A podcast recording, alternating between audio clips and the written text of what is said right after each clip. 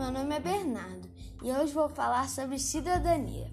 Cidadania é a união de direitos e deveres de uma pessoa que vive em uma sociedade democrática. Cidadão tem direito ao voto, à liberdade e à igualdade, além de ter acesso às necessidades básicas, como saneamento básico, escola, moradia, etc. O Estado deve garantir esses direitos aos cidadãos. Entretanto, é importante ter a consciência de que devemos nos esforçar para construir um mundo melhor, mesmo com pequenas ações.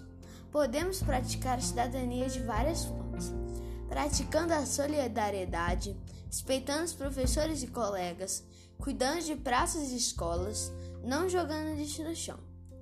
O ideal é que a cidadania, a república e a democracia andem juntas mas nem sempre isso acontece. Vamos ser positivos que um dia isso vai acontecer. Obrigada por se juntar comigo nesse podcast. Tchau!